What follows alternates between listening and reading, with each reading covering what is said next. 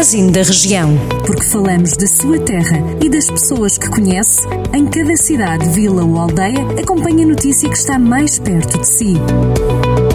Magazine da Região. Edição de Micaela Costa.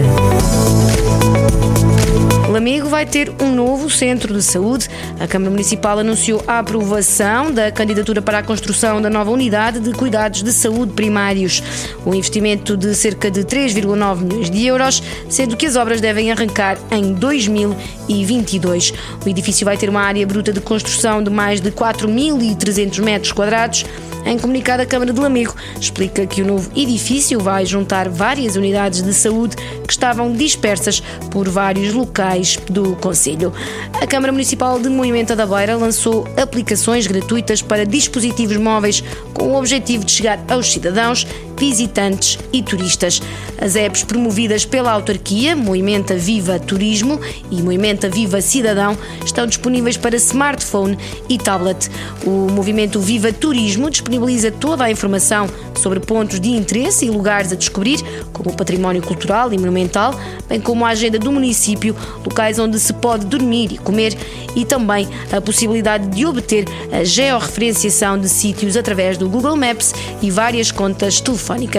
Já a app para o cidadão oferece um acesso facilitado a várias informações municipais, como notícias do Conselho, agendas, farmácias de serviço, meteorologia, contactos úteis, avisos e alertas da Proteção Civil e também algumas sugestões. O município de Viseu apresentou as novas redes sociais Viseu Jovem inaugurou a primeira fase de remodelação do espaço interior e exterior do espaço jovem da juventude localizado no Fontelo. Informar de forma mais personalizada aos jovens vizienses, divulgar de forma periódica as atividades e projetos do Programa Municipal Viseu Jovem e potenciar a circulação de informação fidedigna são alguns dos objetivos das redes que já estão online. Em relação à primeira fase de requalificação da infraestrutura, esta teve em vista tornar o espaço mais atrativo, com a abertura do novo pátio exterior, a possibilitar a realização de atividades ao ar livre. Este espaço está dedicado a ações do Espaço da Juventude, mas também do Programa Municipal Viseu Jovem, em parceria com a Associação Adamastor.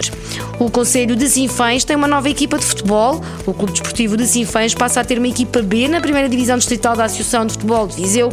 Com esta aposta, o Clube do Norte do Distrito passa a ter duas equipas a competir no futebol sénior, já que tem a equipa principal a militar na divisão de honra. João Cardoso, presidente do Sinfãs, admite que o objetivo principal deste projeto é dar continuidade à formação do clube no futebol sénior. O responsável explica que tinham um problema com os jogadores quando chegavam à equipa sénior, que agora fica resolvido com a construção desta nova equipa.